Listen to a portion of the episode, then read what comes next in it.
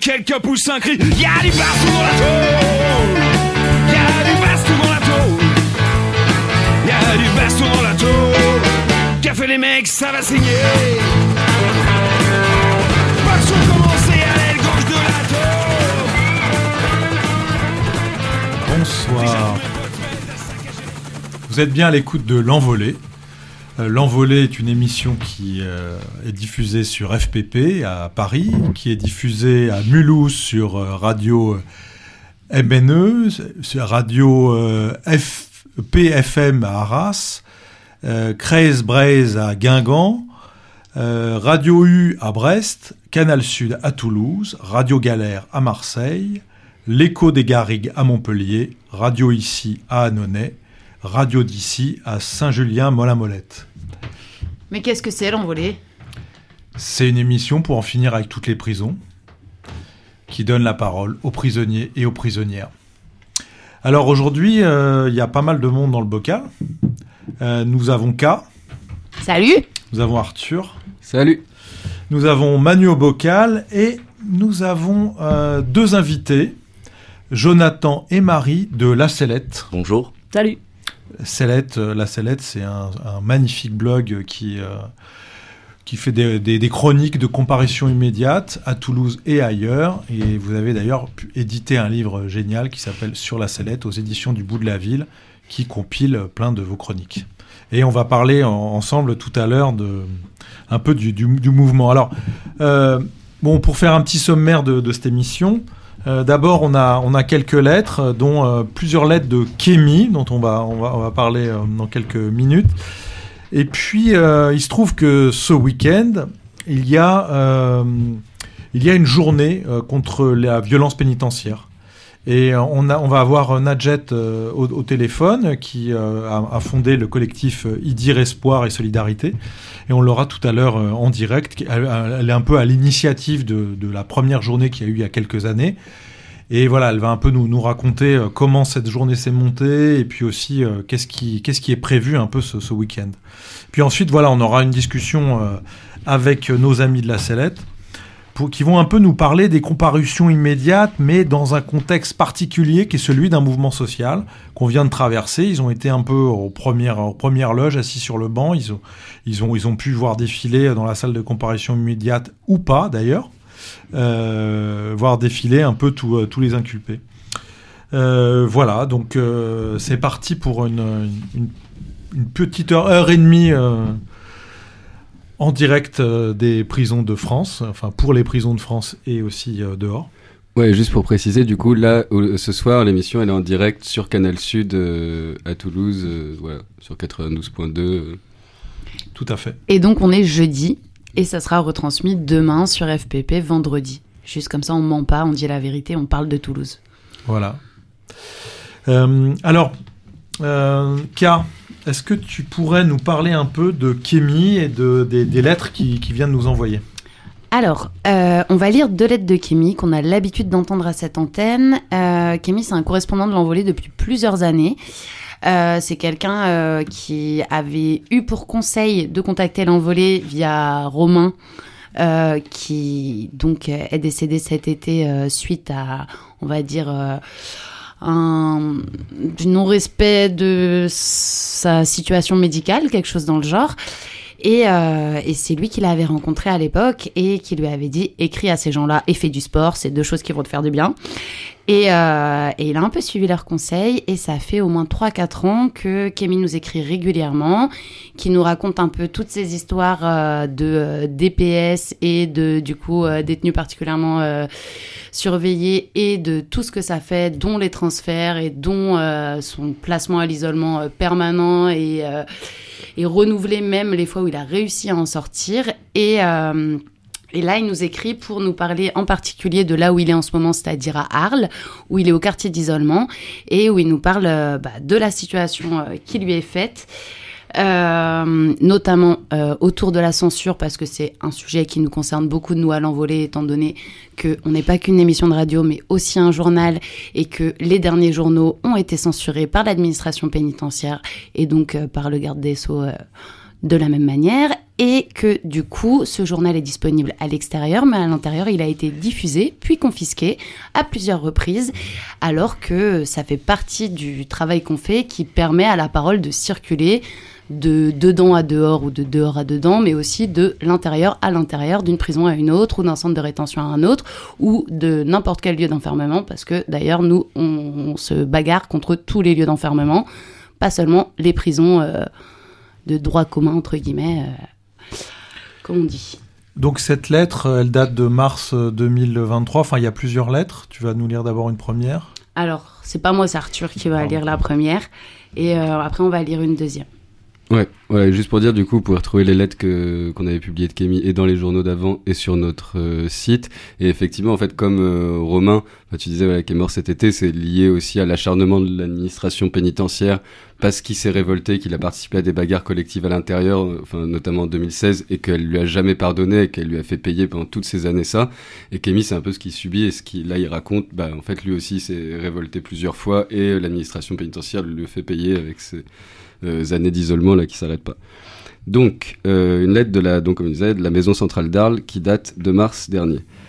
Dans les prisons, tout est censuré, à commencer par la liberté d'expression. Nos courriers sont censurés pour des raisons ahurissantes. Moi, dernièrement, ils m'ont censuré un courrier car j'ai dessiné un hélicoptère, soi-disant que ça met en danger la sécurité de l'établissement, et parce que j'aurais des velléités d'évasion. MDR, je suis aménageable. Il y a aussi la censure entre détenus, que l'on nous impose au quartier d'isolement, sous peine d'aller au cachot. Il y a aussi la censure sur leur cabine, qui coûte la peau du cul. Dès que tu dis un truc qui leur plaît pas, bah la paix te coupe la communication. Parfois ils suppriment même les numéros. Ils veulent que l'on reste muet et invisible. Mais moi j'ai fait le choix de me battre contre les abus de la paix. Certes ils me font la misère, mais je trouve toujours un moyen pour communiquer sous les radars de la répression de la paix. Quand nous, les enfermés, on essaye de faire entendre notre voix, ils essayent de nous museler.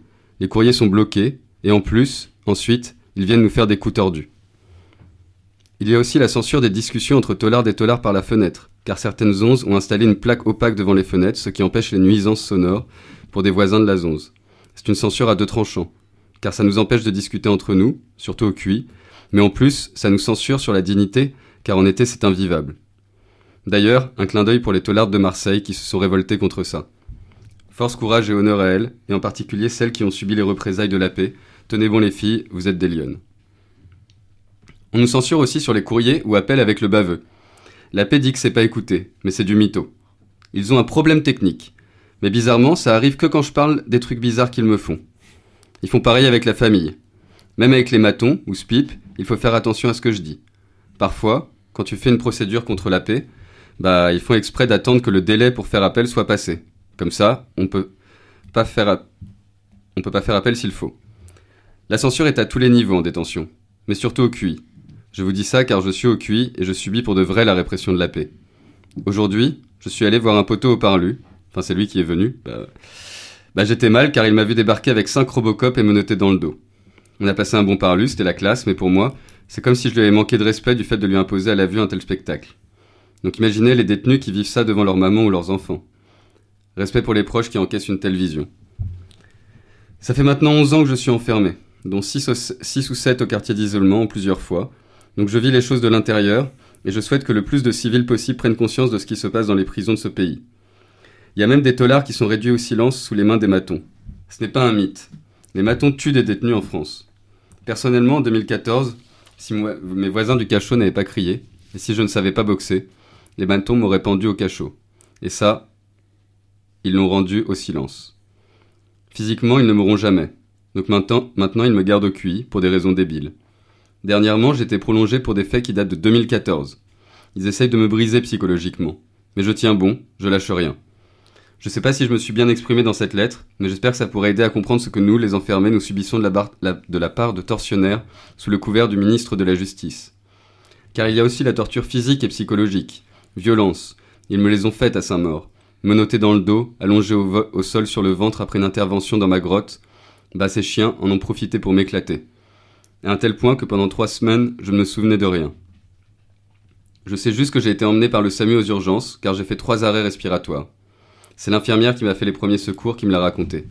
J'ai fait un recours, mais la paix veut pas donner les vidéos frontales. Ça s'est passé dans une cellule, soi-disant les GoPro ont eu un bug pile à ce moment. Ça s'est passé en septembre 2022 et aujourd'hui encore, je douille à l'oreille à cause du penalty d'un bâton. Et toujours pas d'hôpital.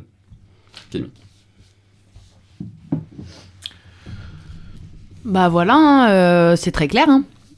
Euh, en fait, euh, je, je sais que en fait, on lui avait dit ça serait cool que tu parles de censure pour que tu nous dises ce que t'en penses. Et moi, je trouve ça vraiment chouette parce qu'en fait, il a parlé de sa situation à lui plus que de l'envoler, mais en fait, ça va un peu tout dans la même direction ou en tout cas dans un même mouvement. Et et j'ai envie de dire, Kémy, fais gaffe à toi parce que ça passe à la radio et je sais que ça passe sur Radio Galère et peut-être qu'il y a des matons qui entendent, donc j'espère que ça va le faire. Voilà. Euh, je sais pas si on enchaîne sur la deuxième lettre tout de suite ou s'il y a des trucs Ah, que vous voulez dire. Moi, je voulais rebondir un tout petit peu là-dessus avant de, de passer à la deuxième lettre. C'est vrai, c'est super important. Là, on l'a déjà dit, mais je le répète. La censure du journal, c'est pas simplement la censure euh, d'un journal parmi d'autres, un journal euh, qui- dans lequel il pourrait y avoir des articles de journalistes ou des tribunes d'intellectuels. Là, c'est très différent. C'est la censure d'un journal de, gens qui sont enfermés, qui construisent une, une pensée à un moment donné, qui essaient de, qui, de lutter hein, euh, par rapport à des, conditions qui, qui, leur sont faites. Et faire circuler ce journal, c'est super important. Et on le voit à quel point la censure est pas du tout un, détail dans la vie d'un prisonnier, c'est le cœur de sa vie. C'est exactement ce qu'il il nous décrit. La censure, c'est le quotidien. Tout est censuré partout. Et ce journal, c'est une, une, une tentative de, euh, pour euh, essayer de casser un peu cette- cette, euh, cette- cet isolement. Et, et c'est ça qui, c'est ça qui, euh, qui vraiment euh, euh, emmerde la paix, quoi. C'est que ce, journal circule dehors.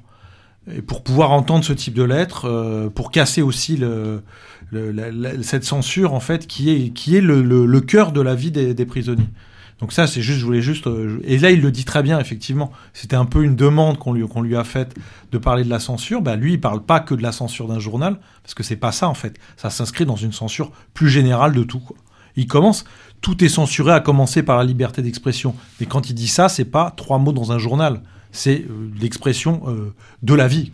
Bah, par exemple, c'est à moi qu'il avait envoyé ce dessin des petits hélicoptères, parce que c'est quand même le logo de l'envolée.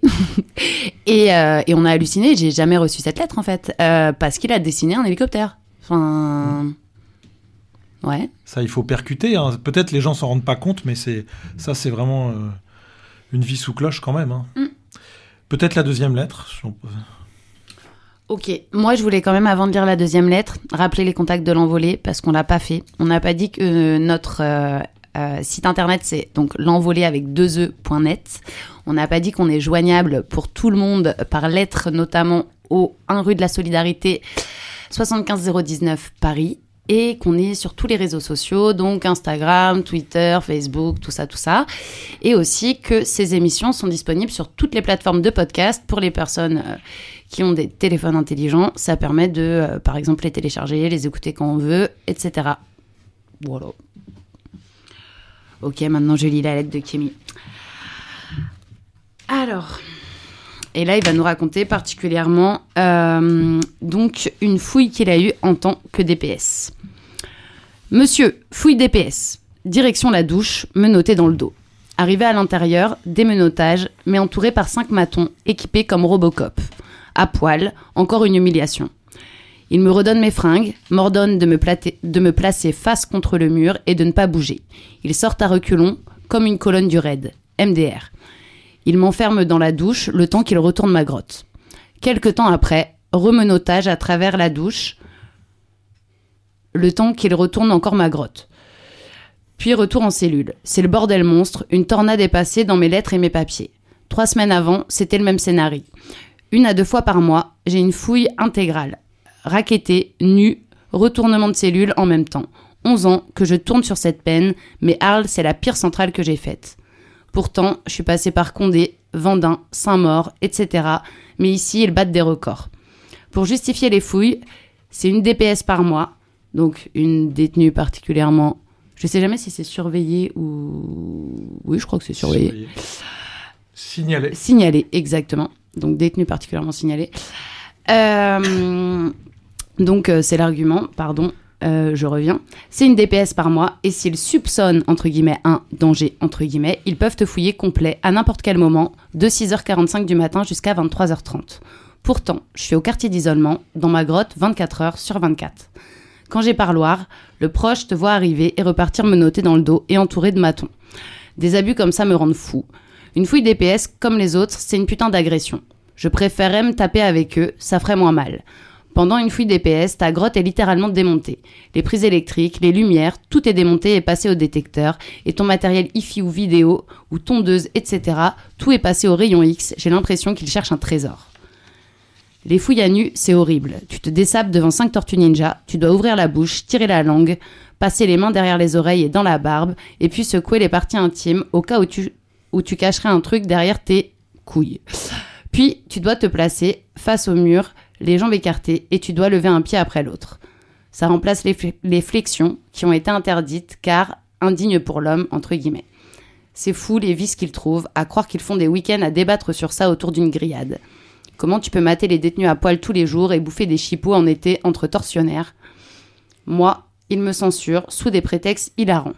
Là, je viens de recevoir la proposition du maintien des PS. Ils disent que j'ai des idées d'évasion en se servant d'un courrier qu'ils m'ont censuré à cause d'un dessin d'hélicoptère volant au-dessus de la maison centrale d'Arles. C'est des oufs. Je parle de ça avec mes poteaux de l'envolée. Ça aide. Car maintenant, la paix commence à me prendre avec des pincettes, car il voit qu'il y a du monde dehors, et aussi, le baveux, mon baveux, fait un taf de ouf. Mais ça n'empêche pas que j'ai aucune activité, pas de cours disponibles, rien. La promenade, c'est que le matin, à cause de la gestion équipée monotée. Et en plus, c'est un bunker, du coup, 24 heures sur 24, je suis enfermée dans 9 mètres carrés. Ces derniers jours, ça s'est intensifié. Intervention dans ma grotte, blessure auto-immune. Donc là, je vais vous expliquer un tout petit peu, mais c'est lui qui s'en est pris à lui-même. Mais ils m'ont remis dans ma grotte avec quatre matons équipés pour sécuriser. Le pompier, Momo, entre guillemets, big up à toi, qui est venu dans ma grotte pour constater une plaie profonde au bras. J'aurais dû me faire recoudre, mais j'ai refusé. Comme ça, les infirmiers et infirmières viennent me voir tous les jours pour me soigner la plaie. Ça me fait de la visite. Le docteur m'a demandé pourquoi j'ai fait ça. Je lui ai répondu que j'ai pété les plombs, car pas d'activité pour stimuler mon esprit, ou pas de salle de muscu pour faire bosser mon corps. Tu peux faire un peu en cellule. Moi, je fais des pompes avec un filet pour le linge, je les remplis avec des bouteilles d'eau. Le cardio, c'est pas possible en cellule, mais la puissance de frappe, on peut bien la bosser. Tu peux faire des tractions, des pompes, le matelas contre le mur pour la boxe, le cachot. Tu deviens pas un monstre de muscles, mais la puissance de frappe est là. La colère monte, je m'énerve un peu. Je dis les choses, mais la paix n'est pas d'accord. J'écris à l'envolée, mais c'est censuré. J'écoute quand même la, re- la rediff le jeudi de 20h30 à 22h ici à Arles sur Radio Galère. J'écris à la courte échelle et à parloir libre, mais tous mes courriers ne passent pas. Mais ce que je suis en train d'écrire, j'espère, passera à travers les murs de la prison. Quoi qu'il arrive, je reste la tête droite et la mâchoire serrée pour encaisser et peut-être riposter. Récemment, ils m'ont prolongé pour des faits de prise d'otage en 2014 et en 2016. Il y a 10 piges. On est géré par des frustrés qui passent leurs humeurs sur nous, les enfermés. Quand on a des proches et des poteaux qui te soutiennent, c'est un peu plus facile à encaisser. Mais ceux qui n'ont personne, c'est horrible. Alors je passe une petite dédicace à eux. Force, courage, honneur. Je suis passée par là, puis j'ai écrit à l'envolée, et depuis j'ai un soutien de ouf. C'est pas des avocats ni des psys, c'est des gens pour nous les enfermer et surtout des vrais humains, poteaux même pour certains. N'hésitez pas.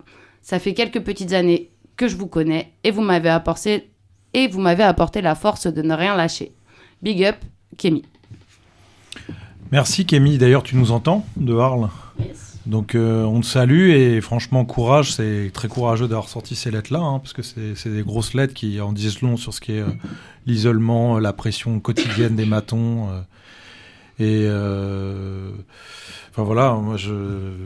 Bah même, je dirais, euh, ça montre bien. Enfin, tout à l'heure, je parlais d'acharnement, de comment la paix s'acharne sur des prisonniers ou des prisonnières qui sont révoltés. Là, il, montre un peu les, enfin, une partie des armes à la disposition de la matonnerie et de l'administration pénitentiaire, c'est-à-dire les fouilles à nu systématiques. Enfin, euh, voilà, on connaît plein d'histoires de gens qui, en fait, chaque sortie de parloir ou tous les mois, enfin, tu sais que tu vas taper une fouille euh, comme ça. Les, euh, effectivement, bah, il a beaucoup parlé de la censure, du fait que la cellule euh, complètement retournée, le fait que tu puisses pas voir, enfin que tu sois en travers, enfin comme il disait que en fait chacun de tes mouvements, tu dois d'abord mettre tes mains dans un passe-menottes, te faire menotter, reculer. Enfin en fait, t'es quand même vraiment à un niveau de déshumanisation. où Les seules personnes que tu vois, c'est des matons cagoulés. Enfin, c'est quand même quelque chose d'hyper. Enfin, on peut imaginer quand c'est quelque chose. Enfin, là, il parle quand même. Lui, ça fait plusieurs années qu'il est à l'isolement. Enfin, quelque chose qui t'impacte énormément physiquement, mentalement, quoi. Et c'est là où il y a besoin de, il y a besoin de ces lettres, il y a besoin qu'elles soient lues. Et nous, c'est ça notre boulot. On essaie juste de bah, faire du lien entre entre les gens qui sont qui sont vivants en fait, hein, les prisonniers qui sont vivants dedans. Et c'est ça qu'on peut faire. Hein. Nous, on n'a pas on n'a pas un rôle infini. Et, euh, et la somme de toutes ces toutes ces voix là, c'est ça qui constitue un discours contre la prison. C'est pas nous ce qu'on pourrait dire dehors. euh, c'est toutes ces, ces, ces voix-là, parce que c'est ça ce qui se construit à l'intérieur, c'est cette, euh, cette force en fait qui se construit avec ces lettres-là, avec ces oppositions-là en fait, qui Mais on n'oublie pas non plus que c'est une prise de risque énorme. énorme. Enfin, en vrai, c'est pas rien de, euh, par exemple, envoyer des lettres à l'envolée et demander qu'elles soient lues à l'antenne. On sait les risques qu'il prend Kémy, et euh, c'est aussi pour ça que, euh, comment dire, que, enfin, que je pense que c'est très important de le rappeler en fait, c'est que euh, toutes les personnes qui même nous racontent leur quotidien, que ça soit court, long ou euh, que ça soit leur vérité à eux, c'est se mettre en danger, mais c'est aussi exister dans le monde, alors que sinon tout est contrôlé par l'administration pénitentiaire, même euh, la parole des prisonniers, et c'est une des manières de les faire sortir en tout cas. Et euh, on va, on va euh, enchaîner avec une, une autre lettre. Alors, euh, Kat, tu vas un peu nous présenter le contexte. Ça, c'est un, cri d'alarme là, de, détresse absolue là, qui, vient d'une prisonnière qui, qui nous écrit depuis un, petit moment là, là dans ce courrier. Alors, je précise, elle veut pas du tout être citée ni le nom de la, prison. Mais il se trouve que voilà, enfin, on la connaît, donc parce que nous, j'ai à l'envolée aussi tous les tout ce qu'on vous lit à, à l'antenne, c'est euh, le, fruit de, de, de relations, de rapports qui sont construits dans le temps avec des gens enfermés. C'est pas juste des. C'est à chaque fois, il y, a un- il y a un rapport qui se construit. Et à chaque Euh, fois, c'est différent. et c'est des très fois, différent. c'est des correspondances, des fois, c'est aussi des parloirs, des fois, c'est aussi des appels. Ça dépend. C'est ce qui nous distingue un peu du journalisme, au sens Mhm. strict, où on envoie des trucs, où les journalistes parlent de choses généralement où ils ont très peu de liens. C'est pour ça que euh, il il y a une confiance qui se construit euh, avec euh, toutes les personnes en- enfermées, et c'est ça qui fait la, un peu la qualité, la particularité de ce qu'on publie. Tout est, euh, tout est vrai, d'une certaine manière, on vous le garantit. Parce que c'est vrai, parce que le rapport dans lequel ça se construit avec nous, c'est cette, euh, cette vérité, cette euh, vérité euh, conflictuelle qui se, euh, avec l'administration. C'est ça qu'on essaie de, un peu de- de- d'expliquer. Exactement. Et juste un tout petit peu plus d'éléments de contexte pour que vous compreniez ce message, parce que c'est un message écrit, euh, bon, vous verrez, mais je pense euh, dans une situation où c'est pas simple de s'exprimer quand même. Euh, en gros, donc la copine là qui nous laisse ce message rentrait de l'hôpital. Elle avait mangé beaucoup de médicaments et elle a dû être hospitalisée. Et une surveillante l'a frappée à la clavicule euh, pour aucune raison valable, en tout cas, enfin pour aucune raison du tout. Et, euh, elle avait déjà eu cette clavicule qui avait été cassée. Donc, euh, à chaque fois qu'on la frôle ou quoi, ça lui fait très très mal. Donc, elle a repoussé le bras de la matone. Et à partir de là, la matone lui a collé donc un CRI, un compte-rendu d'incident pour agression. Et c'est parti en mitard pour trois jours, puis en cellule d'isolement pour 20 jours. Donc, en genre de confinement en cellule. Et euh, avec assorti de suppression de ses permes, de son travail en détention, et ça complique absolument tout pour ses démarches de demande de conditionnel, etc. Euh, pour rappel, c'est une personne qui nous écrit souvent, qui veut pas souvent euh, même avoir de surnom ou quoi que ce soit, et qui veut que ses lettres restent anonymes, mais qui sont aussi très régulièrement censurées au départ et à l'arrivée par l'administration pénitentiaire. Il arrive qu'on en reçoive très très tardivement ou que on entende parler euh, de lettres qui ne sont jamais arrivées. Ou euh, enfin de par exemple de ma part comme de la sienne. Enfin ça peut être en partant de la prison ou elle qui reçoit pas. Alors le 12 mai 2023 je vous explique. Ils sont rentrés dans ma cellule après les 20 jours de confinement ils sont rentrés dans ma cellule pour se venger ils sont rentrés à 7 ils m'ont tabassé à fond donc j'ai la bouche éclatée l'épaule éclatée un cocard et je crache du sang j'ai demandé à voir le médical. Ils m'ont dit d'aller me faire enculer. Et qu'il ne fallait pas me faire une bleue, donc c'est normal qu'ils me fracassent. Se faire une bleue, se faire une matone. hein. Donc tu vois, c'est la mort à la mort, à la mort, à la mort. Voilà. Voilà ce qui m'attend après la mort, ce qui m'arrive à moi. En tout cas, j'ai eu votre courrier, je vous remercie, et voilà ce qui se passe pour moi. Mais bon, c'est l'officier qui fait rentrer tout ce qui va pas, c'est l'offi- c'est l'officier qui fait rentrer aussi la drogue, qui la donne aux détenus, et c'est eux qui sont payés. Alors qu'ils rentrent la drogue et qu'ils font les menaces et qu'ils fracassent tout le monde. Voilà, je vous laisse, bisous, bonne soirée. Ouais, je voulais juste euh, rajouter que le, bah, euh, bah, ce qu'on sait, c'est qu'elle aussi, en fait, elle prend cher parce qu'elle a fait sortir euh, des trucs qui se passent à l'intérieur et notamment bah, encore des saloperies faites par la ma- matonnerie et que bah, on- je crois aussi qu'elle entend une des rediffusions de l'envolée et donc si jamais c'est le cas voilà je voulais lui envoyer beaucoup de force et de courage parce que c'est vraiment chaud Grave. et que là bref Plein de force à toi. Et il y a plusieurs lettres qui ont été reçues. Et donc, on va pouvoir te répondre.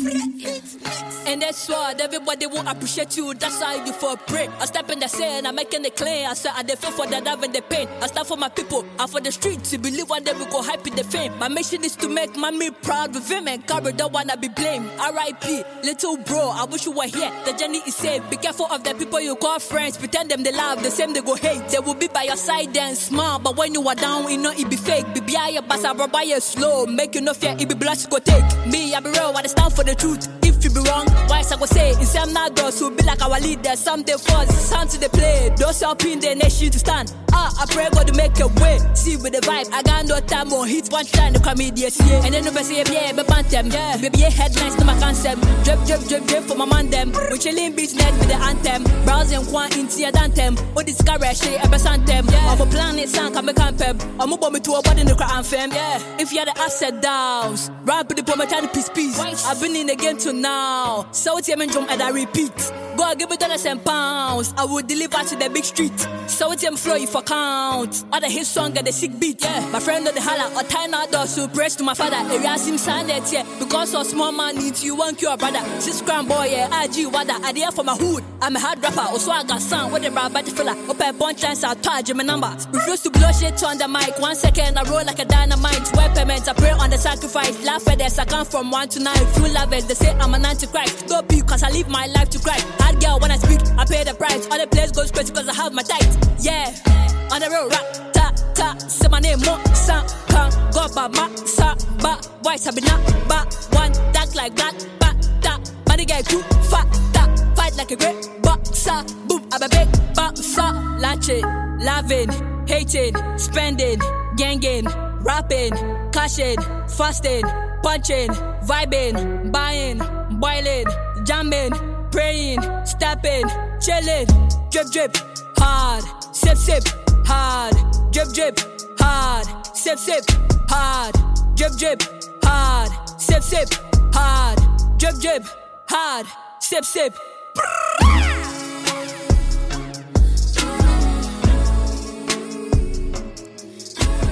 Euh, nous sommes en direct avec euh, Nadjet. Est-ce que tu nous entends, Nadjet? Oui, Ah, Allô? bonsoir. Super, ça marche. bonsoir. Euh, alors, je, je- je vais te présenter et puis tu, tu compléteras un petit peu. D'accord. Euh, Nadjet, donc tu, euh, tu, es, tu es la mère d'Idir, Idir Menderes. Idir Oui, Menderes, le 9 octobre 2020, est mort au mitard à Lyon-Corba. Oui, c'est ça. Et hum, suite à ça, tu te- tu t'es bagarré et tu continues de te bagarrer comme, euh, comme jamais. Et Ouais. tu as fondé un collectif qui s'appelle déterminée. Déterminé. Mm. Tu as fondé un collectif qui s'appelle Idir Espoir et Solidarité. Solidarité, oui, c'est ça. Voilà, donc euh, bah voilà, dé- déjà un peu. euh, moi, je voulais, je voulais que tu te, à la fois que tu te présentes et puis que tu, tu nous racontes un peu comment tu, tu as, as monté cette euh, première journée euh, contre les violences pénitentiaires. C'était, il me semble bien, en 2020. euh, les premières, tu as été un peu à l'origine de, de cette idée de, de rassembler différentes, différentes familles, différents proches de, de personnes qui ont été tuées en prison euh, ou qui sont mortes en prison. Et voilà, comment, comment ça s'est passé euh, raconte un- Raconte-nous un petit peu pour les, pour les gens, là, que les, les- à la fois les prisonniers et les prisonnières qui, qui, qui nous entendent ce soir, qui sont, euh, qui sont D'accord. collés à, l'oreille de leur radio. Tu sais que c'est diffusé dans, beaucoup de radios. Et puis aussi pour les gens dehors, qu'ils arrivent à comprendre qu'est-ce que c'est, qu'est-ce que ça représente de, de se bagarrer, de, réunir à, de réussir à réunir un peu euh, des gens autour de, autour de drames qui peuvent, qui peuvent nous arriver comme ça, euh, et qui peuvent arriver à n'importe qui. C'est ça qu'on se rend compte aussi. Oui, Voilà. c'est ça. Et là, on est en direct. Oui, On est, nous sommes en tout direct. à fait. Ah, pardon.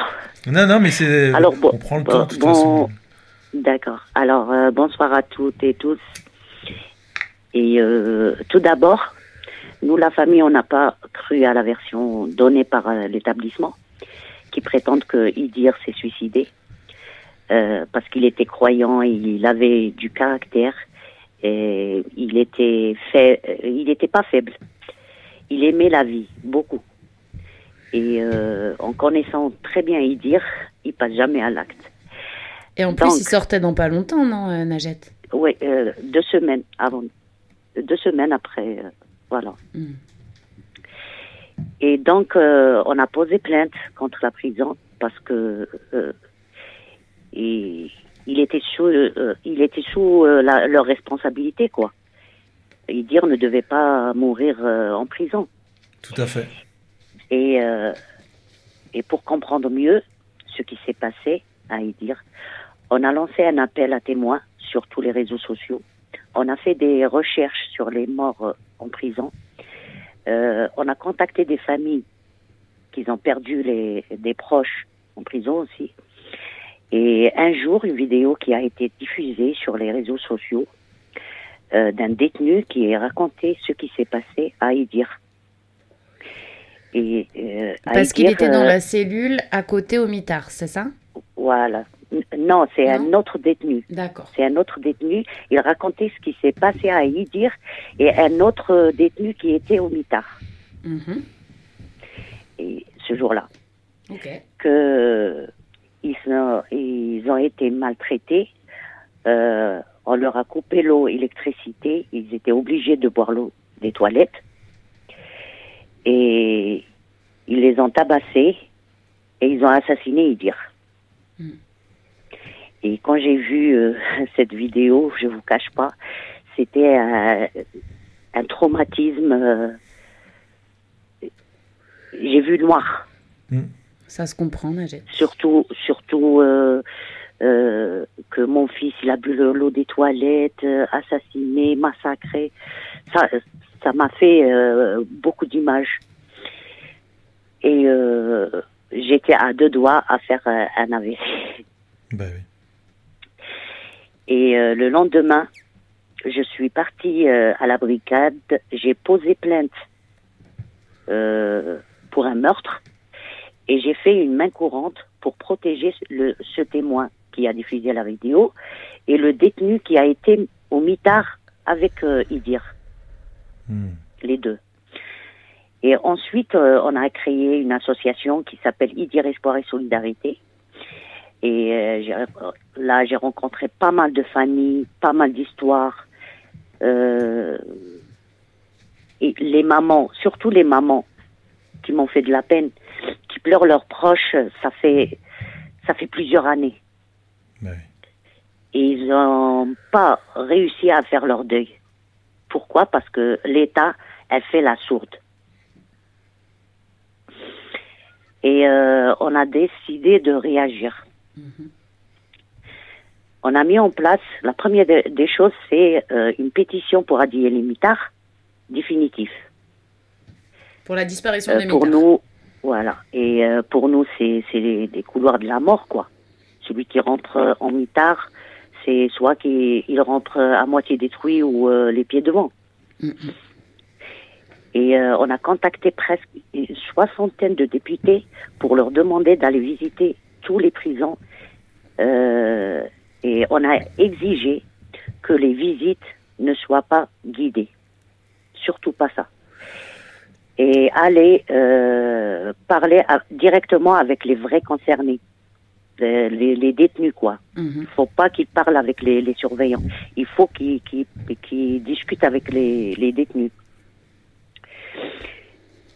Et c'est là où, euh, après, on a décidé d'organiser une marche nationale parce que ce, ce- parce que ce milieu, il est oublié, euh, il est négligé, euh, euh, personne ne prend en compte euh, euh, les violences qui, qui, qui sont qui sont derrière les murs, quoi. Mm, mm. Donc, euh, une marche, et c'est la marche euh, contre les violences pénitentiaires et les crimes maquillants au suicide, et contre les mitards et les quartiers d'isolement, pour la dignité et le respect des détenus, parce que parce qu'ils sont ils sont pas des simples numéros d'écrou pour nous, c'est des êtres humains avant tout. C'est des maris, c'est des amis, c'est des frères, c'est des pères, c'est des c'est des enfants. Et surtout, on voulait être l'écho des sans-voix et leurs familles meurtries dans leur chair et leur, euh, leur cœur. Surtout ça. Bah oui, parce que c'est pas évident quand même, euh, en tant que famille qui doit subir ça, de tout de suite se mettre au combat. Et c'est pas tout le monde qui trouve forcément de la ressource pour y arriver. Et c'est pas pour dire qu'il y a des gens bien qui se battent et d'autres qui se battent pas, c'est qu'on ne trouve pas forcément la ressource de le faire. hein. Ça, c'est clair. Mm. Donc, cette marche euh, nationale, on a décidé que elle se déroulera tous les derniers dimanches du mois de mai Mm, mm. Euh, sur tout le territoire français. Voilà, voilà. Et donc il y a une première marche en 2020, C'était, c'était le 30 mai Donc Et- 2021. 2021. et, 2020, ouais, ouais, 2021. Et la deuxième, c'était de, le 29 2022. Et cette fois-ci, c'est le 28 2023. Et donc euh, la, la particularité de, de ces marches, c'est que ça fédère plein d'histoires différentes et ça se passe aussi dans plein de villes différentes. plein de villes. Comme cette année, il y a, euh, il y a, qui c'est qui a répondu à l'appel? Il y a Rennes, il y a Marseille, il y a Toulouse, Amiens, Nantes et nous, Lyon, bien sûr. Mm, mm. Et peut-être d'autres surprises, on verra. S'il y a des gens qui déploient des banderoles, qui font des actions, tant mieux, parce que c'est un appel euh, pour une marche, mais par exemple à Marseille, c'est 6 heures de radio et chacun fait des choses à son échelle comme il peut pour marquer le coup, en voilà, fait. voilà, c'est tout. Mm, mm. On ne demande pas, on demande pas euh, qu'ils fassent, euh, mais au moins, au moins, ils, ils fassent quelque chose pour eux, Mm, mm. pour leur montrer qu'on est là, pour leur donner la force et le courage, qu'ils sont pas oubliés, ils sont pas tout seuls. Voilà. Et en tout cas, euh, nous, euh, à l'envolée, euh, on, on fera tout ce qu'on peut pour donner, pour relayer toutes, ces, toutes ces actions. Parce Mhm. que notre rôle, c'est évidemment de s'occuper des vivants, hein, de s'occuper de ceux qui sont encore là et qui, euh, et qui, se- qui se bagarrent, qui soient à l'intérieur, surtout parce que nous, no- notre regard, il est tout le temps porté vers les prisonniers qui, euh, bah, qui arrivent à sortir des informations. C'est quand même euh, grâce à un prisonnier euh, qu'on qu'on a, qu'on a su euh, ce qui s'est passé pour y dire. Et ça, ça, et, et, et, et on le remercie. Et c'est important que, que, que, ça, que ça puisse continuer. Et donc euh, ça, ça nous, on, est, on essaie de faire au, au maximum pour essayer de, de, de garder ces liens et de et d'essayer de de de- d'aider les vivants qui sont qui sont qui sont encore là pour que ça n'arrive plus. en clair, fait. ben oui, ben oui. Et puis je me permets de dire ça aussi parce que c'est une chose qu'on a constaté souvent, c'est que euh, c'est pas parce qu'il y a un prisonnier qui meurt euh, à l'intérieur et c'est pas parce que sa famille décide de se battre que pour autant ils arrivent à comment dire.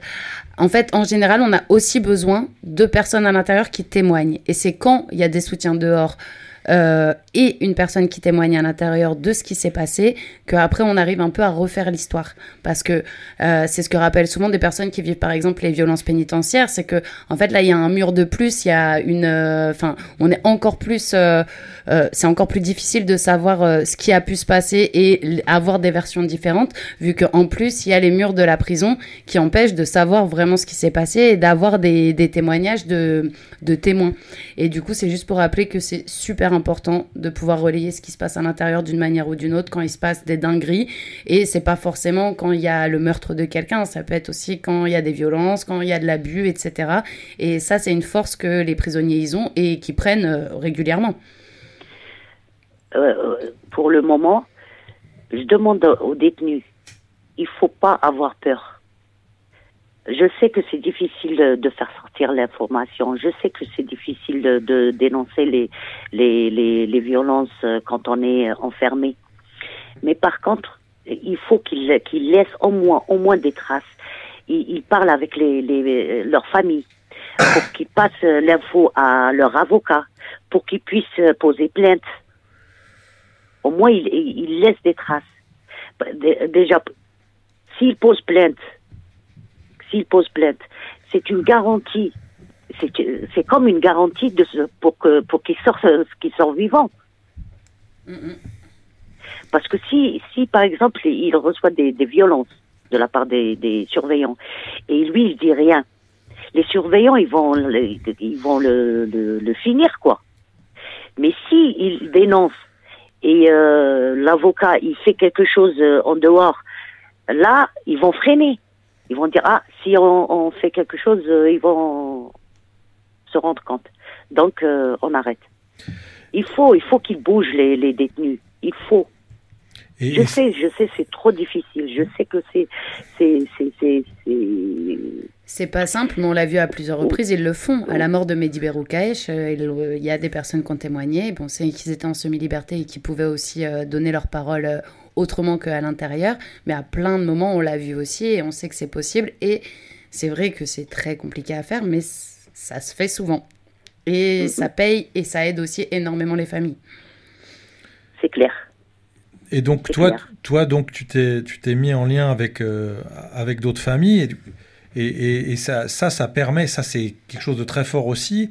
Bon, Mhm. ça fait cette émission euh, l'envolée, elle existe depuis euh, depuis un, un moment, hein, bah, 2001. de- 2001, et, euh, et elle faisait suite à d'autres émissions un peu du même genre.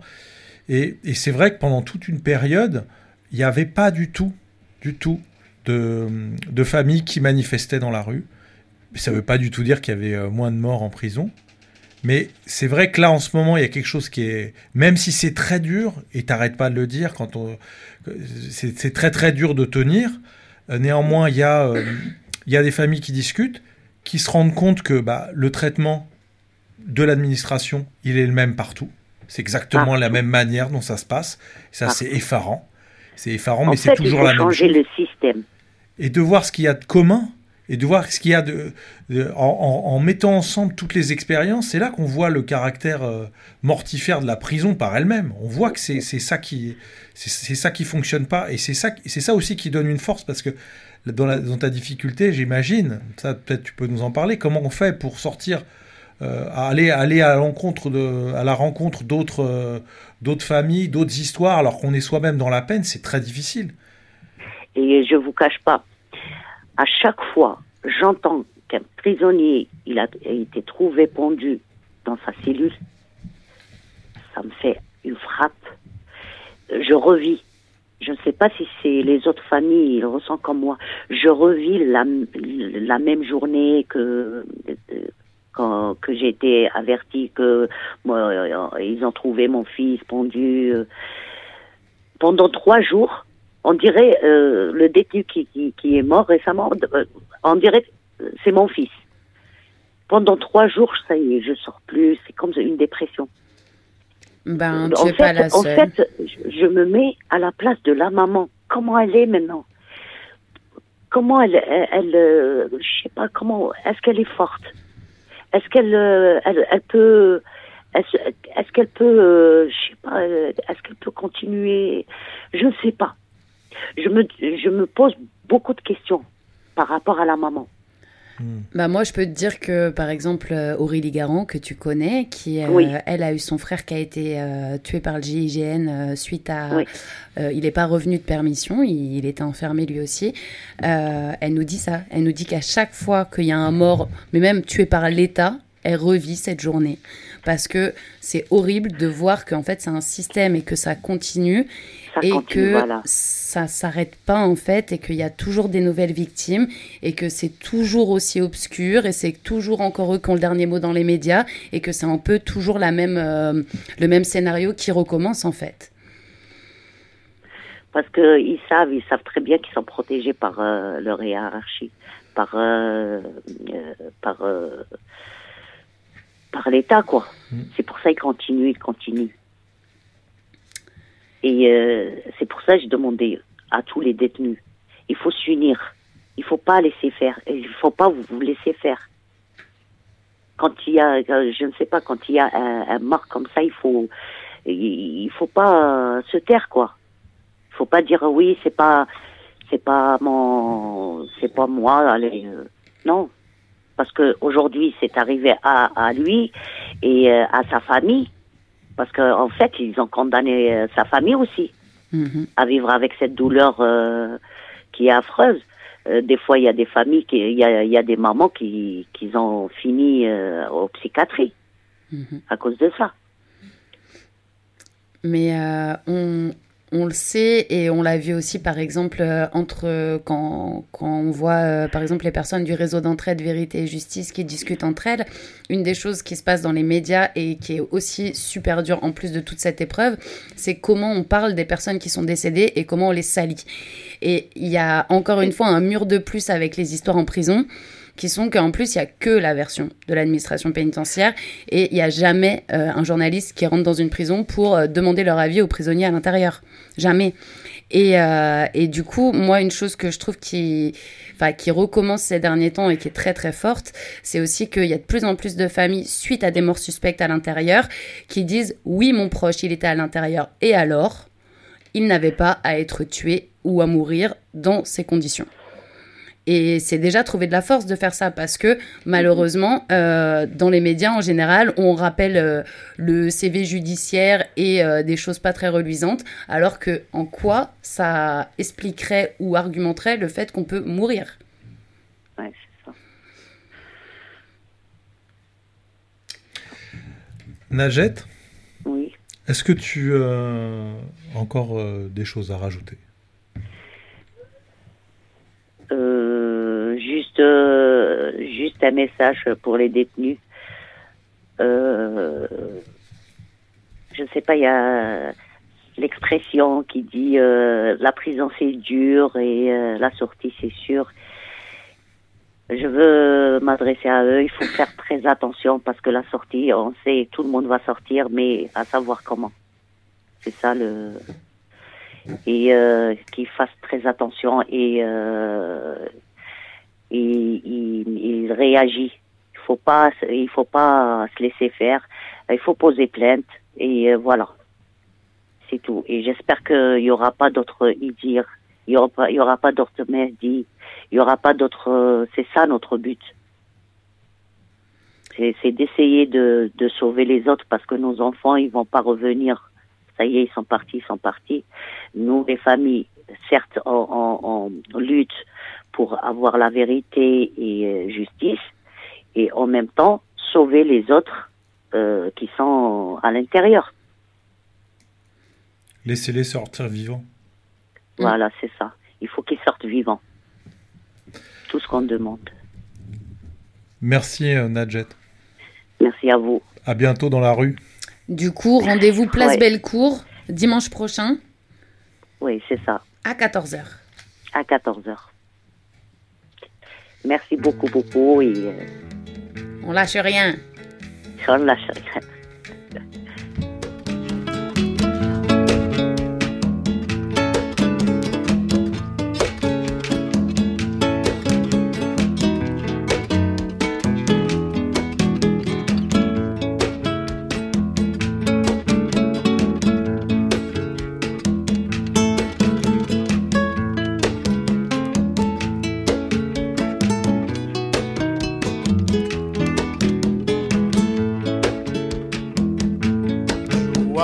passé, Haïti a fait bac.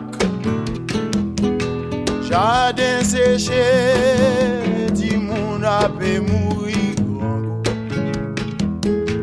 Mais l'injustice, gros apé valait pitié, pays à ses.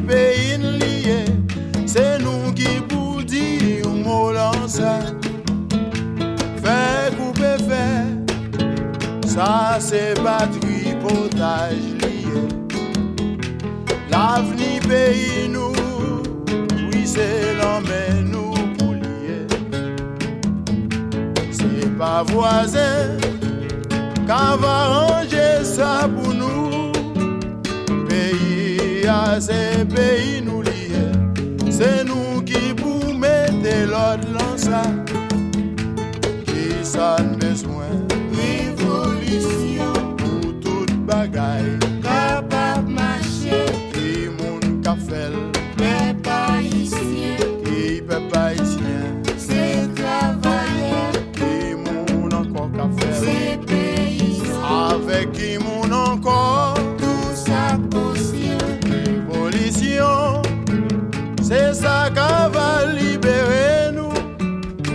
pap mache tèt an ba anko, nou pap e ont leve genou, ki sa n'bezou.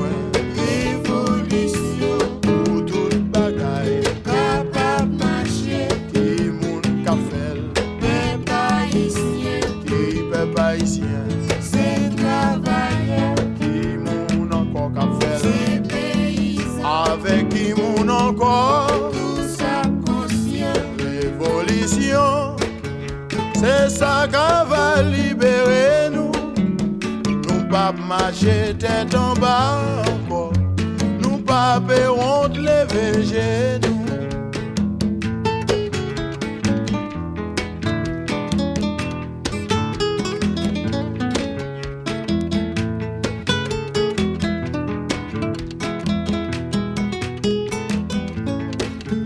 Alors, euh, on va un peu continuer euh, avec euh, toutes ces violences pénitentiaires. On n'en finira donc jamais. Suite donc à l'appel de Najed et donc à l'appel du 28 mai contre les violences pénitentiaires. Avant de vous rappeler toutes les dates, je voulais vous lire donc euh, un petit message de euh, la famille d'Alassane Sangaré. Donc Alassane qui est décédé à la prison de Fleury-Mérogis et pour lequel la famille a décidé de se battre et qui écrit ce petit message. On a réussi. Depuis le 25 novembre 2022, vous suiviez et soutenez le combat que nous menons pour connaître la vérité concernant les circonstances du décès d'Alassane Sangaré, survenu à Fleury-Mérogis le 24 novembre 2022. Depuis l'annonce de son décès, la première étape, primordiale, mais refusée par le parquet d'Evry, était d'obtenir le rapport d'autopsie et le dossier de l'enquête préliminaire. C'est aujourd'hui chose faite. Le parquet a transmis le dossier et le rapport d'autopsie à notre avocat.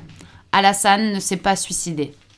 L'accès au rapport d'autopsie et au dossier de l'enquête marque le début du chemin judiciaire qui nous attend. Nous avons besoin de vous, de votre force, de votre soutien, car c'est grâce à cela que nous en sommes là aujourd'hui. Ne minimisez, pas la moindre action, car elle a pour sûr un impact. Nous vous tiendrons informés des avancées. Merci à chacun d'entre vous. Le combat continue. Donc pour avoir des nouvelles et pour soutenir la famille d'Alassane, sur Instagram, c'est pour Alassane Sangaré, Alassane avec deux S et un E. Voilà, peut-être qu'on peut euh, revenir un petit peu sur cette journée de- du dimanche et faire un petit peu le tour euh, un peu de tous les, rassemblements, euh, tous les événements qui ont lieu ce week-end un peu partout en France. Tout à fait. Donc à Lyon, euh, donc le 28 mai toujours, donc dimanche à 14h, il y a un rendez-vous euh, contre les violences pénitentiaires et les centres de rétention à l'appel de Lyon Anticra, l'association IDIR Espoir et Solidarité et l'association des victimes des crimes sécuritaires. Donc c'est une marche, rendez-vous 14h, place Bellecour. Il y a aussi un rendez-vous à Rennes euh, donc le 28 mai aussi, contre les violences pénitentiaires, rendez-vous midi 30 Parvis, Gare Sud, en face de la prison des femmes. Donc entre parenthèses, sûrement parloir sauvage, cantine et prise de parole. Et à 18h, un parloir sauvage au CRA, donc euh, à côté euh, du centre de rétention de Rennes, qui n'est pas exactement à Rennes. Euh, il y a un très long texte d'appel que je vous invite à aller lire, euh, qui est notamment euh, sur le site de l'envolée, donc l'envolée.net avec deux E. Et il y a aussi tout un programme à Rennes contre les violences pénitentiaires. Donc, il y a des ateliers, il y a plein de, de moments différents qui sont organisés avec donc cette journée de dimanche pour c'est au rendez-vous en face de la prison des femmes, donc par Vigare Sud à midi et demi, et par leur sauvage au CRA, donc au centre de rétention administratif. Rendez-vous station métro Saint-Jacques, Gaieté, pour possibilité de covoiturage. À Rennes, ils ont, il y a en fait euh, des événements un petit peu tout le mois en fait. Ils il y, en a, voilà. Enfin, bon, vous verrez sur le site, mais en tout cas, il y a plein de choses tous les jours là. Ensuite, à Marseille, contre les violences pénitentiaires et contre l'isolement et le mitard, soutien aux prisonniers et prisonnières. Sur Radio Galère 88.4 à Marseille. Le 28, encore de 17h à 21h, des témoignages de 21h à 23h, un concert de rap et des dédicaces SMS en direct au 07 53 41 35 29. Je répète, 07 53 41 35 29. Donc 6 heures de direct contre les violences pénitentiaires, les mitas et les quartiers d'isolement sur Radio Galère de 17h à 23h. Il se passe aussi un truc à Toulouse. Absolument. À Toulouse, euh, à Toulouse, nous serons à La Chapelle, qui est un lieu bien connu des, des Toulousains, euh, à 15h avec euh, l'Envolée, figurez-vous, avec euh, la Sellette, et oui, et La Brèche, qui est un, un collectif qui a fait un livre vraiment excellent, qui s'appelle Un peu de bon sens, que diable, euh, qui est une sorte de, qui est publié, euh, édité chez Niette Édition. Ça vient de sortir. Et en, en- en fait, ce livre et les, les différentes entrées de ce, ce livre, c'est les différents sens euh, qui sont Impactés impactés, obstrués, mutilés par l'enfermement. mais aussi les manières d'y survivre. Et voilà. C'est un très joli petit bouquin, donc on discutera de tout ça ensemble et on discutera aussi de la censure, du journal aux prisonniers, du prisonnier au journal, enfin voilà tout ce que ça, la censure. Mais aussi des violences euh, du coup judiciaires, pas que pénitentiaires, et de toute la boucle, raison pour laquelle il y a aussi la sellette qui sera là avec nous. Donc tout ça se passe dans le cadre d'une euh, fête, euh, la fête du kiosque, qui est une librairie associative, donc qui est, qui est, euh, à, à la Chapelle, donc 36 rue Daniel Casanova, métro Compense sur le ligne euh, B, donc je l'ai dit, oui, 15h30. Voilà, et vous pouvez venir avant, et même la, veille, il y aura plein de trucs super intéressants. Si vous êtes toulousain, venez, venez. Ensuite, un rendez-vous aussi à Amiens contre les violences pénitentiaires en soutien aux prisonniers et prisonnières et euh, enfermés dans tous les lieux d'enfermement, en hommage à... Alors là, il y a une liste non exhaustive de beaucoup de prénoms, mais je vais les dire au moins une fois, comme ça, ça sera fait. Idir Médérès, Romain Leroy, Yacine Mebarkia, Mohamed, Alassane Sangaré, Jimoni, Charlotte Piazza, Mehdi, Jawad, Jules, Sambali Diabaté et toutes celles et ceux oubliés. Donc toujours dimanche 28 mai à 16h à Amiens, devant la maison d'arrêt. Et donc euh, le rendez-vous à 16h, l'idée c'est de faire un parloir sauvage et, de, et faire des prises de parole euh, devant la maison d'arrêt. Coucou à eux, c'est une des premières fois qu'ils font un truc, c'est trop bien. Euh, ensuite, on a aussi un rendez-vous à Nantes. Donc, c'est pas exactement à Nantes. R- Je sais même pas comment ça se dit. Rezé, je crois. Rezé, je sais pas exactement. Et c'est une discussion en particulier autour de comment s'organiser contre la construction du CRA. Parce qu'en fait, c'est une réunion publique du collectif donc Anticra 44 qui euh, réfléchit à comment euh, s'organiser contre la construction du CRA en Loire-Atlantique. Euh, qui est euh, dans les cartons actuellement. Du coup, il y a un rendez-vous le samedi 27 à 17h au Bien commun, donc 17 rue de la Commune à Rosé, et un débat repas euh, ensuite pour pouvoir discuter de tout ça et s'organiser. Je vous invite à aller sur Indie Media si besoin pour avoir un peu plus d'informations.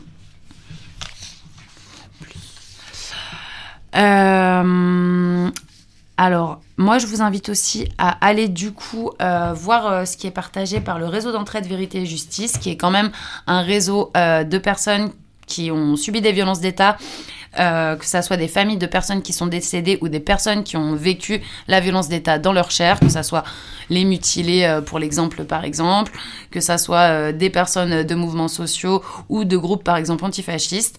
Et du coup, c'est surtout des familles qui s'organisent entre elles et qui ont eu quelqu'un qui a, a été tué par des agents de l'État, on va dire que ça soit la police, la pénitentiaire, le GIGN, etc. Et qui continuent de s'organiser et de relayer tout ça et qui parlent donc de violences policières, aussi pénitentiaires et qui, voient juste ça comme des violences d'État, ce qu'elles sont. Voilà. Bah, moi, je propose qu'on fasse une courte pause musicale avant de, discuter avec nos amis de la sellette de justice. De violences judiciaires. C'est bien ça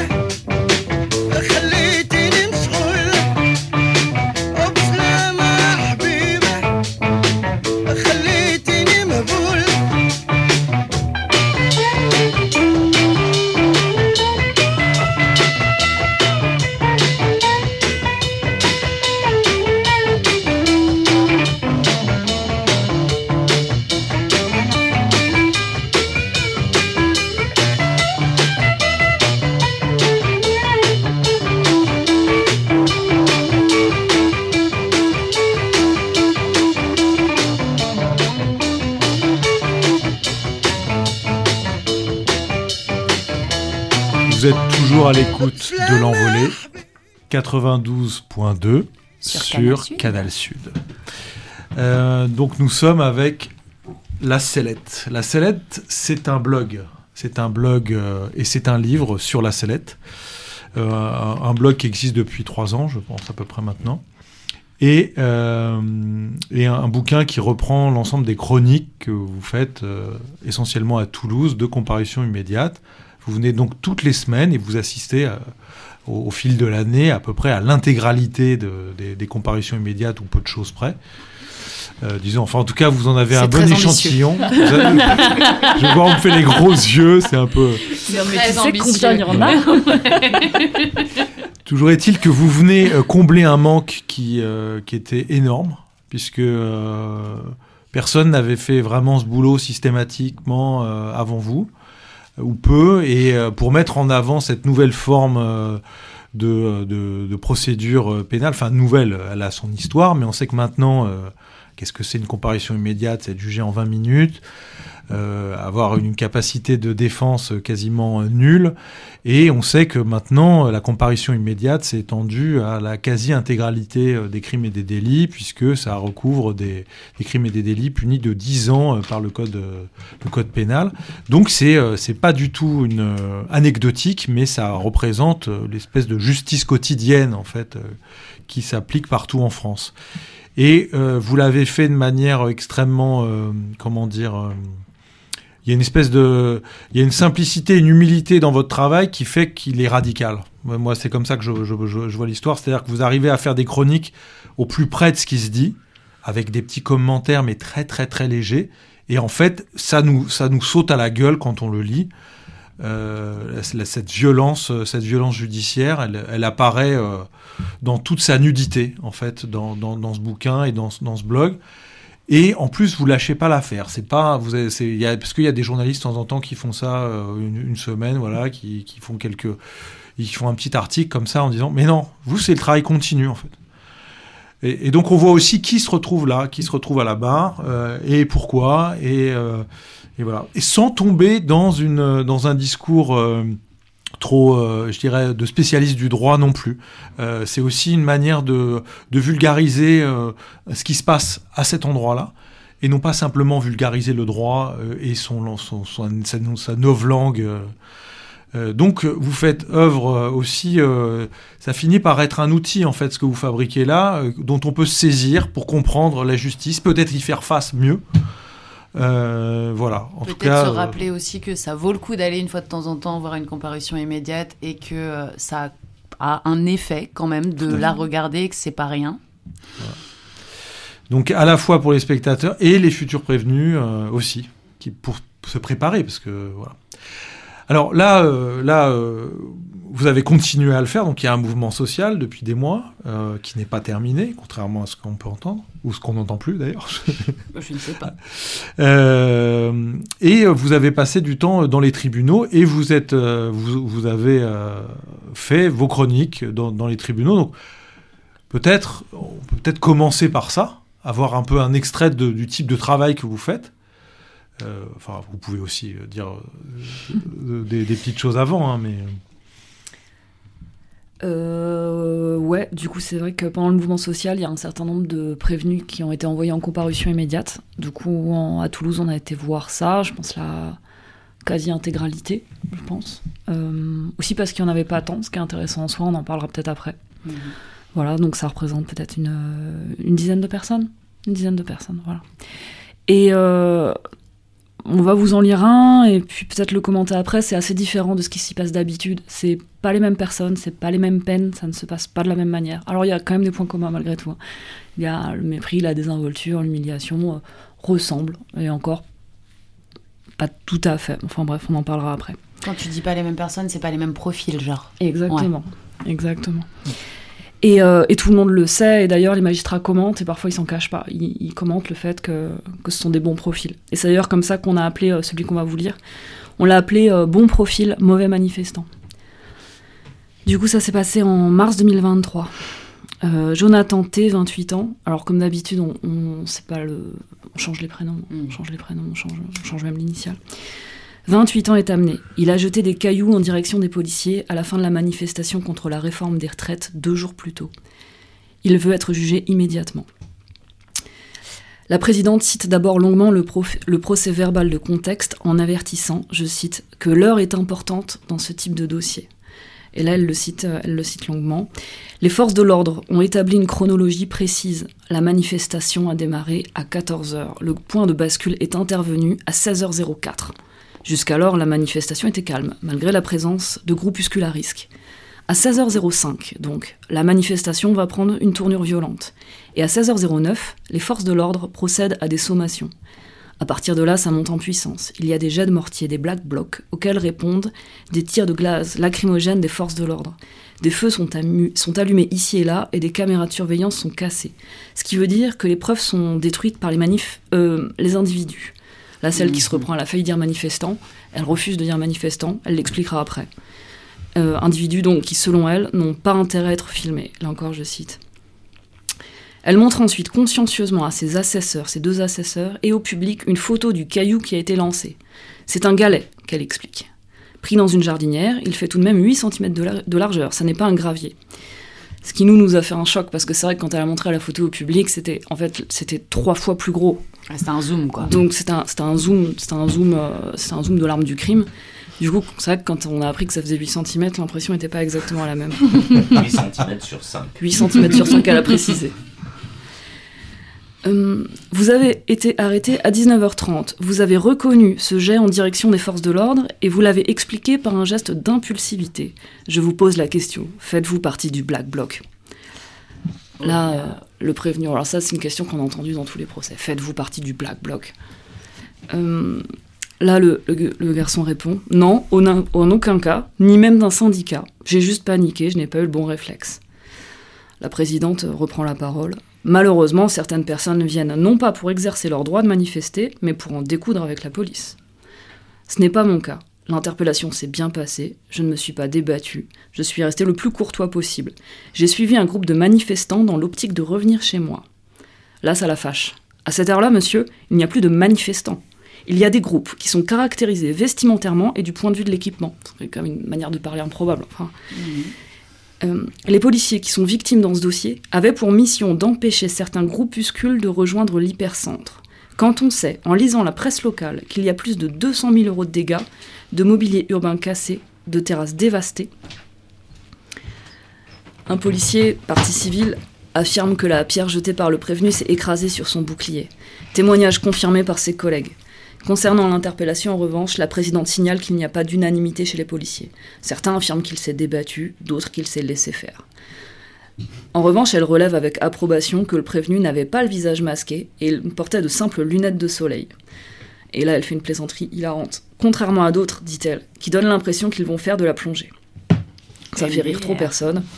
Cela dit, elle a quand même levé la tête pour parcourir, parcourir le public pour voir si ça. Alors, derrière, elle le réinterroge sur euh, ce fameux timing qui l'intéresse pas mal. En voyant les choses dégénérer, vous ne croyez pas que vous auriez dû partir Je me suis rendu compte que ça allait trop loin, j'ai voulu faire diversion et ralentir les forces de l'ordre pour éviter de me faire interpeller. Mauvaise réponse, il se fait engueuler à nouveau. Mais enfin, monsieur, on est interpellé seulement quand on commet un délit. Ou quand on fait partie d'un groupe qui commet un délit. C'est bien connu. La preuve, c'est qu'on étudie dans ce tribunal, on n'étudie pas dans ce tribunal des dossiers de vrais manifestants. L'avocate de la défense a une question sur les faits. Est-ce que vous pensez que votre jet de pierre a atteint les forces de l'ordre? Euh, Non, répond le, garçon. Un des policiers qui m'a interpellé m'a dit en riant que j'avais loupé mon coup. Je ne crois pas être capable de lancer aussi fort et aussi loin, notamment parce que j'ai été opéré récemment. La présidente est outrée par la réponse. Mais enfin, je viens de lire le témoignage du policier qui dit J'ai dû utiliser mon bouclier. Elle considère là que euh, la remarque clôt le débat. Et du coup, elle passe à ce que ce qu'ils appellent habituellement les éléments de personnalité. On rappelle les éléments de personnalité pour la justice, c'est le casier judiciaire. Euh, c'est sur- surtout le casier judiciaire et c'est des éléments sociaux. Vous êtes intermittent, vous êtes intermittent, vous êtes tout à fait intégré du point de vue social et professionnel. Vous êtes en couple depuis 14 ans, et ça, laissez-moi vous dire qu'elle le dit d'un air vraiment élogieux. Vous n'avez aucune addiction.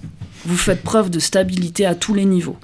Il y a une seule condamnation sur votre casier pour des faits qui remontent à 2017, une conduite sous stupéfiant. Vous avez eu 300 euros d'amende et un retrait de permis. Il n'y a rien d'autre à signaler. Aucune difficulté vous concerne. Euh, quand elle a fini ça, c'est l'avocate des quatre policiers partis civils qui commence à, à faire sa plaidoirie. Elle évoque elle aussi le contexte. Euh, elle dira la même chose pour euh, tous les manifestants de l'après-midi. Ils n'étaient pas présents, les Non. policiers en question. Aucun, policier parti civil, pour aucun prévenu, n'était jamais présent dans toutes les audiences qu'on a vues. Du coup, à l'heure où le prévenu jette ce caillou, ça fait trois heures que ces trois policiers sont soumis à des violences. Ce sont des hommes qui ne font que leur métier et ne cèdent eux-mêmes à aucune violence. Ce climat de haine génère du stress, de l'anxiété et des conditions de travail difficiles. À ce titre, elle demande 1000 euros pour le préjudice moral et 800 euros pour les frais de justice euh, par policier. Et là, c'est le moment des réquisitions de la procureure, qui commence classique, en estimant qu'il n'y a aucune difficulté sur les faits. Euh, mais elle commence, elle veut surtout expliquer pourquoi est-ce que le parquet a envoyé en comparution immédiate un prévenu sans casier judiciaire qui a reconnu les faits pour des violences qui n'ont pas occasionné d'incapacité totale de travail, d'ITT. Et du coup, elle explique il ne faut pas oublier que les faits se déroulent dans un contexte de graves troubles à l'ordre public qui provoquent des dégâts importants et que nous allons tous et toutes devoir payer. Il y a des personnes qui ne sont là que pour saccager, elles s'en prennent aux habitants de la ville qui ne peuvent plus sortir de chez eux parce qu'ils ont peur. Alors oui, le parquet fait passer cette affaire en comparution immédiate. Le passage dans cette procédure et la peine ont vocation à être exemplaires. Elle demande six mois de prison ferme, aménageable éventuellement si le président, si le tribunal le désire, et un stage de citoyenneté. L'avocate de la défense, quand vient son tour de plaider, se dit, je cite encore, heurtée d'entendre qu'il faut prononcer des peines exemplaires. Le parquet, dit-elle, veut instrumentaliser le travail au service de la politique pénale du gouvernement. Alors, euh, le parquet veut instrumentaliser le tribunal au service de la politique pénale du gouvernement, alors que ce n'est pas votre travail. À l'intention de la présidente, qui est si sûre que quelqu'un qui n'a rien à se reprocher n'a aucune chance de se faire interpeller, elle ajoute Sur les 33 personnes arrêtées, la majorité est sortie sans aucune charge ni aucune poursuite, ce qui est bien la preuve qu'on peut se faire interpeller sans avoir commis aucune infraction. Il dit qu'il a eu peur, c'est crédible. Elle rappelle que le seul élé- élément à charge de ce dossier, c'est la parole policière, qui est tout de même à prendre avec des pincettes. À plus forte raison quand plusieurs témoignages se contredisent.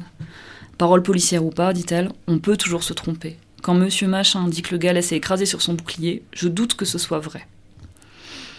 Elle cite la circulaire du garde des Sceaux qui, tout en demandant de la fermeté, ne limite, ne limite pas la réponse pénale aux comparutions immédiates. Et elle finit par dire Dans ce cas-là, pourquoi ne pas avoir choisi une procédure moins répressive? J'ai eu la réponse c'est parce que la procureure veut que vous rendiez une décision exemplaire. Mais ça n'est pas ça la justice. Je vais vous rappeler la base. Les peines de prison ferme ne doivent être prononcées qu'en dernier recours. Je demande donc du sursis simple. On ne rend pas la justice en faisant des exemples. Le dernier mot va au prévenu avant que le tribunal se retire délibéré. Le euh, prévenu qui dit Je suis vraiment désolé. Vous ne me reverrez jamais dans cette situation. Je ne manifesterai plus jamais. Au secours. Et, et, et, et quand le tribunal revient délibéré, euh, sursis simple et stage de citoyenneté. Euh, ta, ta, ta, ta, je sais plus. Bon, je pense que déjà, euh, déjà on a. Déjà, il y a de quoi commenter. Déjà- pas déjà, mal. il y a- pas mal d'informations là déjà Mhm. Euh, sur ce qu'il y a de commun avec l'ordinaire de la comparution immédiate, euh, c'est ce qui ce qu'il y a de plus inhabituel. Euh, pff, bah, je sais pas à vous à, l'entendre, qu'est-ce que ça qu'est-ce que ça qu'est-ce que ça vous évoque? Ah bah euh, c'est effectivement là le- la, la juge se retrouve face à quelqu'un. euh, Enfin, c'est c'est assez rare, je pense, qu'elle se retrouve face à un- au profil d'une personne comme ça. Et, euh, et elle est plein d'égards. Oui. Plus, euh, Elle est certainement paternaliste, mais par contre, elle le traite comme un être humain, plus ou moins dans les grandes lignes. Alors que les prévenus habituels, non, vraiment non. La, déshumina- la- déshumanisation dont vous parlez souvent euh, en prison, elle commence euh, là, dans le Dans box le en box. plexiglas Bah oui. de l'audience. Là, non, elle, elle lui parle comme un, un gamin mal élevé, certainement, mais elle lui, elle lui parle comme une personne, quand même. Mhm. Par contre, dans la, dans la même audience, il y, en avait quatre autres qui étaient, euh, qui étaient euh, poursuivis. Et euh, tout le monde a été condamné à la même peine, hein, des peines d'emprisonnement avec sursis et ce fameux stage de citoyenneté qui a, Elle a l'air de beaucoup y tenir. Et euh, si quelqu'un d'ailleurs nous écoute et qu'un jour il a fait euh, ce stage de citoyenneté, Ah ouais, euh, ça serait bien qu'on ait des, des, des retours sur, sur ce qui s'y passe. Parce que Euh, c'est très citoyen de participer à une manifestation de base, hein, il me semble. Et euh, ce qu'elle dit à la fin en, allon- en- en annonçant la, la peine aux, aux- aux trois autres manifestants et manifestantes qui étaient là ce jour-là, c'est euh, le tribunal a tenu compte de l'extrême gravité des faits. Alors, quand même, euh, sur euh, l'exemple que tu as lu, Marie, euh, c'était un projectile qui n'avait euh, touché personne. Ce sera toujours le cas. Toute cette journée-là, euh, c'est des projectiles qui n'ont touché personne. Et il y a une manifestante qui était là euh, pour des outrages. Voilà. Donc le tribunal a tenu compte de l'extrême gravité des faits, mais aussi du très bon profil que vous présentez. Voilà. Alors, c'est- ça c'est intéressant parce que l'inverse, elle le dit jamais. Donc en creux, ça, ça nous donne à comprendre euh, ce que c'est que la comparution euh, immédiate ordinaire. Euh, Et on comprend finalement, même si on commence à s'en douter, que les gens qui sont envoyés en prison en compas sont pas envoyés en prison pour la gravité des faits qu'ils ont commis, mais pour leur profil, justement, social, quoi. Ouais. Et elle l'a répété pour tous les manifestants, vous avez un très bon profil, vous avez un profil lisse. Alors c'est un peu vexé parfois les gens, mais en vrai dans sa bouche, il faut quand même se rendre compte que c'est un grand compliment qu'elle leur faisait quoi. Bon. Et c'est vrai qu'en fait jamais, jamais moi, enfin jamais euh, en envoyant des gens en prison, euh, les magistrats ils ont dit, moi je vous envoie en prison parce que vous êtes pauvre et vous êtes arabe. Mais là, là elle dit l'inverse en fait, elle dit, euh, je vous envoie pas en prison parce que vous avez un très bon profil. Et donc les profils, c'est plutôt des personnes de classe moyenne et blancs. Ouais, c'était Ouais. des étudiants, c'était des gens sans casier judiciaire Des ou alors euh, travailleurs. tout, tout petit casier judiciaire comme ça. C'était des gens euh, qui avaient un logement, un travail, insérés. euh, voilà. Et, et ouais, on voit bien que la peine euh, du sursis, hein, bon, enfin, comme, comme on Mhm. disait, nous ça fait euh, des années là qu'on va en comparution immédiate. Moi, du sursis simple, bah, j'en ai vu à peu près euh, presque jamais. C'est très Mhm. rare. Là, j'en ai vu cinq de suite. Mhm. Mais ma foi, tant mieux pour eux, il ne s'agit pas de. Sûr. et puis, bon, qu'il n'y ait pas d'ambiguïté, tant mieux pour eux, et puis ça reste quand même une peine lourde, mais Mm. quand on va en comparution immédiate, euh, faut comprendre que c'est loin d'être l'ordinaire. Normalement, c'est 8 incarcérations ou 9 incarcérations sur 10 dossiers. Euh, Là, on a, en tout cas à Toulouse, que des gens qui sont ressortis libres euh, du tribunal. Mhm. Mais il y a quand même euh, des points communs avec les audiences ordinaires, c'est euh, la place de la parole policière. Ça, ça c'est quelque chose qui change pas. Mhm. Et d'autant plus, enfin, il y a une pièce qui d'habitude n'est pas dans les autres audiences, c'est ce qu'ils appellent le fameux euh, procès verbal de contexte, qu'elle a lu très soigneusement à la minute près. Alors c'est rigolo parce que elle le lit, euh, elle le lit comme si c'était la parole divine elle-même. hein. Enfin vraiment à, 0 à 16h05, euh, les choses commencent à dégénérer. À Mhm. 16h09, enfin c'est c'est invraisemblable comme. Et puis la manif part jamais à 14h pile. Enfin bref, en plus, ça marche pas. Enfin, Le procès verbal de contexte, c'est un document qui fait une dizaine de pages, qui est euh, réalisé donc euh, par la police et qui est censé décrire de manière tr- très précise et quasi minute par minute le déroulement de la manifestation et il va figurer dans tous les dossiers en fait de manifestants. Et cette pratique, euh, elle a commencé euh, pendant le mouvement des Gilets jaunes. C'est euh, sur instruction du, du, ministre de la Justice de l'époque pour le traitement des, des, euh, des Gilets jaunes qui a demandé au procureur à chaque fois de mettre un procès verbal de contexte. Et ça c'est marrant aussi parce que euh, l'ordinaire de la compa, la prise en compte du contexte, tout le monde s'en fout. Ouais. Euh, on, on, on, on, on, on- on cherche pas à savoir euh, est, euh, quelles sont les raisons, euh, les raisons, les mobiles qui peuvent avoir euh, animé euh, la personne à qui on reproche euh, une infraction. Le contexte, on s'en fout. Le procès pénal, de toute façon, euh, il individualise, il sépare, il désocialise. Vous avez commis ce vol, c'est ça qui nous intéresse. Est-ce que oui ou non vous l'avez commis ou pourquoi On s'en fiche et tout. Mais là, il réinjoute, il réinjecte du contexte. Mais alors très à charge, parce qu'il pourrait réinjecter du contexte politique, voilà pourquoi les gens manifestent, voilà ce qu'ils demandent, voilà leur raison de le faire. Là, c'est pas ce genre de contexte hein, qui réinjecte. Là, par exemple, dans un, dans un autre compte-rendu qu'on avait appelé Ici, on essaie de comprendre, euh, le type euh, comparait euh, pour avoir tenté de mettre le feu à une poubelle sans y arriver, mais ça n'empêche pas la présidente d'expliquer que quand même il y a eu des, beaucoup de dégâts, il y a eu des abribus de cassés et de se fendre d'une tirade sur les abribus qui était vraiment poignante. Euh, le saccage d'abribus l'indigne tout particulièrement. Le citoyen qui n'a pas envie de prendre son véhicule, ou même celui qui n'a pas les moyens d'avoir un véhicule, ne peut plus prendre les transports. La personne qui veut juste se mettre à l'abri du mauvais temps ne peut plus le faire. Non, c'était. Et du coup, ça, ça, alourdissait Oui, c'est-à-dire que c'est comme là, tu disais, 200 000 euros de dégâts. Bon, enfin, le type, il était accusé d'avoir jeté un caillou qui avait manqué sa cible. Euh, Mm. Les 200 000 euros de dégâts, mais voilà.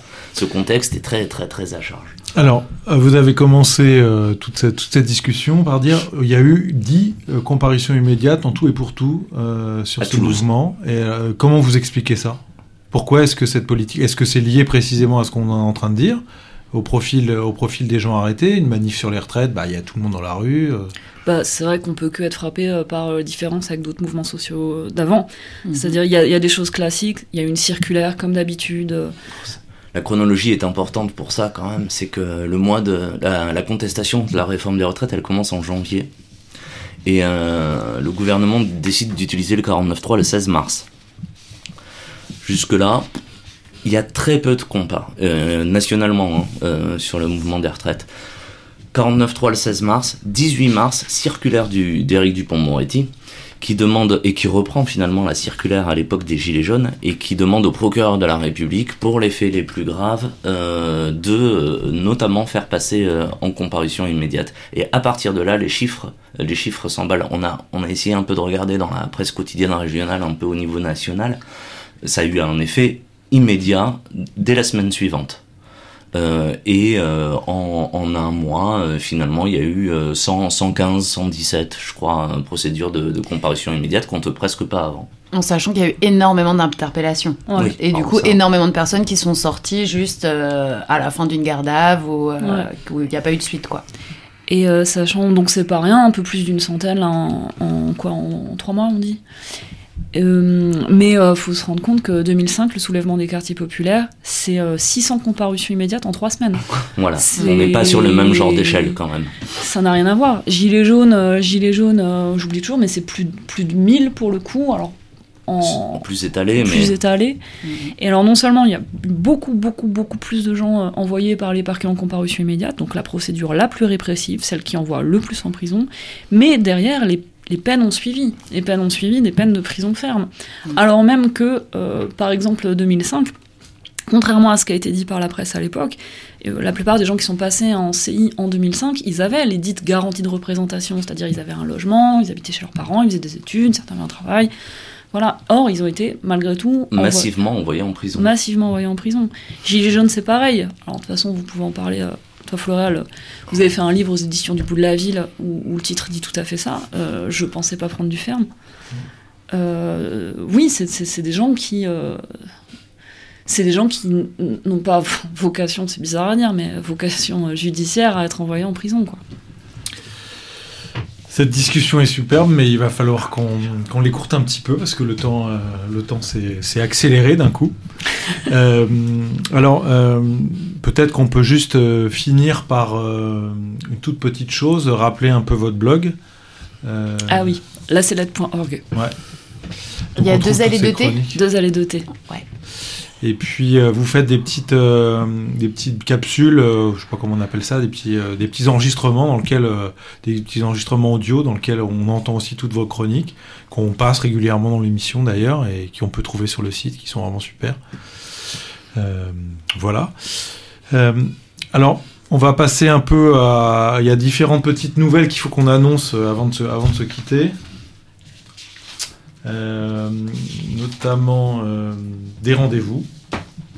Notamment des rendez-vous. Euh, alors, moi, je voulais faire deux petits clins d'œil. Notamment un appel à rassemblement pour les jeunes et les moins jeunes du squat de La Porte, du coup, qui est à Saint-Martin-du-Touche, pas loin de Toulouse. Pourquoi on en parle? Parce que c'est encore un sujet de guerre aux pauvres et que c'est encore des personnes qui, euh, pour la plupart, euh, sont harcelées par la police parce qu'elles n'ont pas de lieu de vie, mais aussi parce qu'elles n'ont pas, euh, pour beaucoup, de papiers et que c'est très lié à, mine de rien, la répression policière et donc à l'enfermement au centre de rétention administrative qui concerne plusieurs d'entre eux qui l'ont déjà été ou qui ont fini par y aller. Et donc, euh, pour info, donc euh, demain, vendredi, euh, le 26 mai, à 10h30, il y a un rassemblement devant le tribunal judiciaire de Toulouse, 40 avenue Camille Pujol, pour demander une annulation de l'expulsion donc de ce squat et pour aussi dénoncer toute la répression policière qu'il y a autour. J'en profite du coup pour faire un clin d'œil et pour vous informer du fait qu'il y a une nouvelle brochure euh, qui est sortie par la FASTI, donc la Fédération des associations de solidarité avec tous et toutes les immigrés, euh, qui s'appelle Faire entendre les voix des personnes sans papier enfermées, qui donne un peu tous les tips pour euh, pouvoir aller à un parloir en centre de rétention dans différents centres de rétention en France, parce qu'il y a aussi des réalités locales différentes et et, euh, et qu'on se rend compte qu'il y a de plus en plus de personnes qui se rendent compte qu'il y a des prisons pour étrangers aussi sur le territoire français et qu'il y a des détentions administratives dans tous les sens, quand on n'a pas de papier en tout cas, et, euh, que pour autant il n'y a pas grand monde qui y a déjà mis les pieds alors que c'est possible. Donc ça c'est sur le site de la FASTI, je vous invite à aller le voir. Il y a une brochure à télécharger sur donc fasti.org. Voilà, bah, cette, euh, cette émission euh, s'achève. Euh, on va saluer encore. Nad- Ah, il y a. Pardon, je vais un peu vite. Bah du coup on voulait, en- oui vu que l'émission est en train de se terminer, on voulait faire des petits coucous. Oui, oui, c'est ça. euh, ouais, voilà. Euh, si je voulais commencer. Non, vas-y, vas-y. Euh, bah moi je voulais faire un gros coucou à Karim, voilà, je sais qu'il y a eu des bonnes nouvelles, euh, donc euh, bah ça fait plaisir et de toute façon on se parle bientôt. Bah de nouveau un gros coucou à à Kémy, voilà, dont on a lu les lettres tout à l'heure et on sait qu'a priori tu nous entends et donc voilà beaucoup de force à toi. Pareil, moi, je salue Kémy et courage à toi. Et puis Nadjet, merci merci d'a- d'avoir pris la peine de parler. C'est pas facile de parler et tu l'as fait. Merci. Donc moi je transmets les dédicaces donc de Jojo qui dit plein de pensées à Cathy, Mika, Jenny, Zouzou, Francis, Delphine, Nani, Jean-Claude, Yvan, aux prisonnières et prisonniers qui nous écoutent et lisent le journal, à celles et ceux qui voudraient pouvoir le faire mais qui ne peuvent pas, un max de force à leurs proches. Et euh, moi je voulais faire un- une grosse grosse dédicace aux copines des Baumettes qui se reconnaîtront. Voilà. Et euh, à la semaine prochaine. Et une grande pensée, excusez-moi, aussi euh, aux copains qui se tapent pour le copain qui vient de tomber à la maison d'arrêt de Limoges. On vous donne des nouvelles très vite. Sur ce, Sur ce, euh, rediffusion euh, bientôt. Je n'ai pas tout. Il y a des rediffusions partout en France, donc je vais pas les, les citer. Mais euh, voilà, puis on se retrouve la semaine prochaine. Et puis, euh, il n'y a pas d'arrangement. comme d'habitude, il n'y a pas d'arrangement.